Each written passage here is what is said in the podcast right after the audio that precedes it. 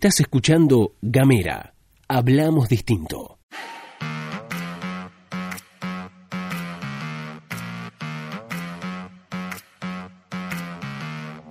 Buenos días, buenas tardes, buenas noches, depende del momento que le des play a este micro informativo. Estás escuchando la pastilla de Gamera.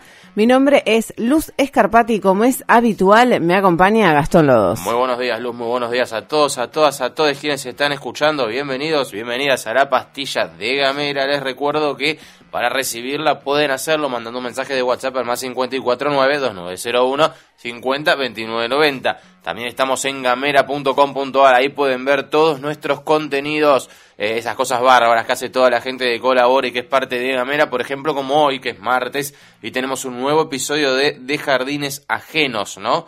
Este podcast de literatura conducido por el gran, gran, gran Federico Marcel. Así es, por otra parte estamos en arroba gamera TDF en las redes, tanto en Facebook como en Instagram, como en Twitter, así que ya saben, estamos en todos lados, en todas partes, y ayer fue, eh, ayer digamos 30 de septiembre fue el Día Internacional del Podcast, así que le mandamos un fuerte abrazo a todos los podcasteros, a todos los que nos escuchan, y bueno, sigan ahí. Bueno, ahora sí, si te parece bien Gastón, pasamos a lo que es la escena provincial.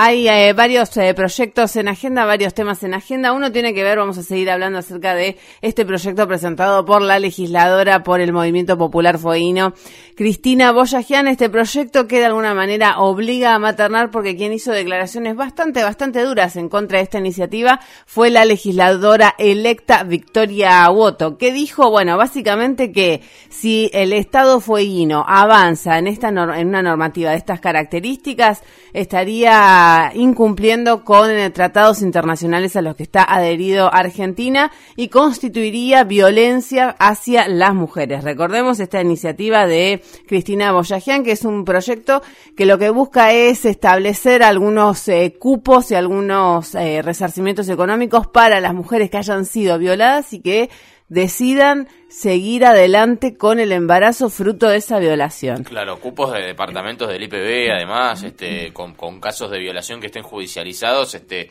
eh, casi como el Estado te premia para, para tener un hijo no deseado, digamos, un hijo producto de una violación, porque incluso es algo, de esto habló, esto también se refirió Victoria Boto, si no me equivoco, que eh, habló respecto a la interrupción legal del embarazo, o sea, no te podés cargar eso a esta altura, digamos, no puedes ir en contra de eso, en detrimento de eso. Totalmente, recordemos la interrupción legal del embarazo vigente desde 1921. Al respecto, Victoria Boto dijo, los mecanismos que fuerzan a las mujeres que cursan un embarazo producto de una, de una violación a llevar a término ese embarazo pueden ser caracterizados como un trato inhumano, cruel y degradante. Bien, bueno, entonces este, este proyecto se estará tratando miércoles 2, miércoles 2 de octubre, eh, en la legislatura, en la Comisión de Salud. Qué bonita que se va a poner eso, ¿eh? Sí, la verdad que sí, estaría bueno que estemos todos atentos a ver qué pasa. De todas formas, también esto hay que decirlo, este, se ha manifestado, por ejemplo, Andrea Freites y dijo que no está de acuerdo, digo, hay varias, eh, digo, Andrea Freites que es la que se me ocurre que, que también se manifestó casi a la par que Victoria Voto, pero entiendo que son varios los legisladores y las legisladoras este, que no están de acuerdo con este proyecto, todo indicaría que no va a ser aprobado en comisión. Recordemos que necesita dictamen positivo en comisión para recién ahí ser tratado en legislatura y ahí de ser, de ser aprobado es ley. Bueno, esto tiene que pasar primero el filtro de la comisión. Sí, y eh, la propia Andrea Freites dijo ayer en declaraciones radiales que no estarían dando los números dentro del seno de esa comisión. Así que en ese sentido parece que el proyecto va a quedar ahí para siempre. Ojalá. Menos mal, sí, menos mal. Bueno, cambiamos de tema rápidamente, temas este que, no son muy felices, la verdad hay que decirlo. Ayer el INDEC, el Instituto Nacional de Estadística y Censos, difundió el eh, índice de la mm, incidencia de la pobreza del primer semestre de 2019. Papito querido, ¿eh? Bueno, hay eh, varios temas que decir. Primero los números a nivel provincial, si te parece bien, y después los números a nivel nacional. En Tierra del Fuego, la pobreza alcanzó, asciende hoy, en primer semestre de 2019, a 24%. Es un dato muy, pero muy llamativo, porque si, si lo comparábamos con el índice de la pobreza del último semestre de 2018 alcanzaba a un 17%. Pero si lo comparábamos con un año atrás, es decir, primer semestre de 2019 contra primer semestre de 2018, la pobreza en ese momento alcanzaba 10%. ¿Qué Claro. quiere decir esto? Que en un año la pobreza en Tierra del Fuego, en el aglomerado Ushuaia-Río Grande, se duplicó. Eso por un lado. ¿Esto qué quiere decir? Que la pobreza en Tierra del Fuego está en franco crecimiento. Son 38.419 las personas pobres en Tierra del Fuego. ¿Cómo se mide el INEC? ¿Cómo mide la pobreza? Bueno, esto es bastante interesa- interesante porque lo que se mide es la incidencia, la pobreza y la indigencia. Para los hogares indigentes están 4.500 pesos abajo, es decir, les faltan 4.500 pesos a esos hogares para llegar a ser pobres.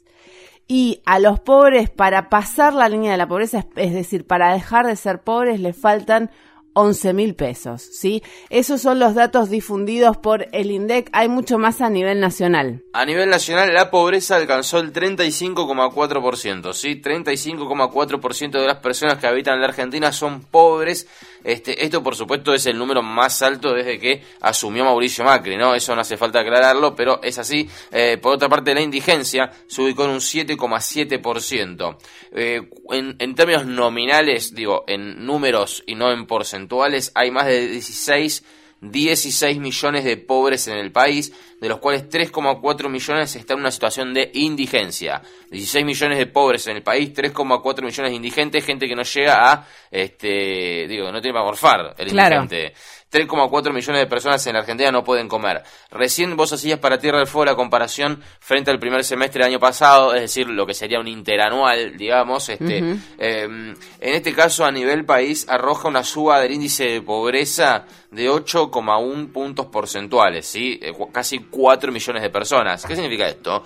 Que desde junio, ponele, del año pasado, de 2018 a junio de 2019, hay 8... Eh, perdón, 4 millones de personas más que son pobres. Claro. En un año, en 12 meses, cayeron en la pobreza 4 millones de personas más, ¿sí? Claro. Este, es mucho. Sí, es un montón. Eh, Para agregar algunos datos a lo que estás diciendo, el 52,6% del total de los niños del país, es decir, de los menores de 14 años, son pobres. También datos difundidos por el Instituto Nacional de Estadística y Censos. Una cosa para también para agregar lo que cómo se cómo se hace, digamos, qué ¿Qué fue pasando en el tiempo para que el- cada vez haya más pobres en Argentina? Bueno, tiene que ver, está fuertemente ligado con la pérdida del poder adquisitivo, porque cada vez para llegar, para cubrir la canasta básica total, se necesitan más recursos, porque cada vez es más caro, porque la inflación es alta, porque el dólar se, porque el dólar se dispara, etcétera, etcétera.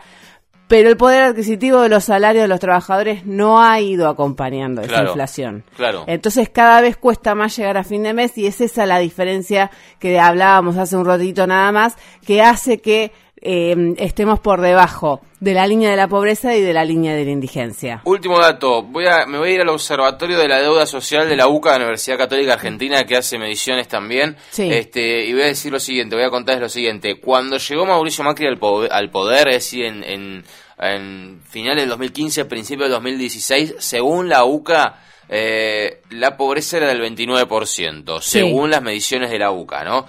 ¿Cuál es la proyección, el proyectado de la UCA? Que su mandato, que el mandato Macri, que la administración Macri termine con un nivel del 38%, ¿sí? Asumió con el 29% y este, dejaría con el 38% la pobreza. Es decir, clavó, digamos, 9 puntos porcentuales más de pobreza. ¿Qué significa esto? Que uno de cada cinco personas que está en situación de pobreza transita este problema desde que asumió Mauricio Macri. Claro. ¿Está bien? Bueno, esos son los porcentuales, los números, lo que se calcula. Lo cierto es que más allá de lo proyectado, el número que reconoce el Estado Nacional, que es el INDEC, es de 35,4%, este, casi 4 millones de personas más que hace un año. Así es, bueno, y también este dato para Tierra del Fuego, en la comparación anual, más del doble de pobres en eh, Tierra del Fuego. Lo pongo así como dato muy relevante teniendo en cuenta que Tierra del Fuego siempre formó parte de las provincias cuyo índice y de cu- cuya incidencia de la pobreza siempre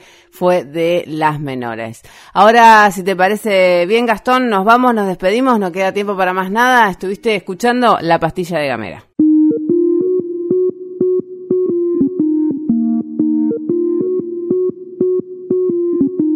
Seguí nuestros contenidos en gamera.com.ar.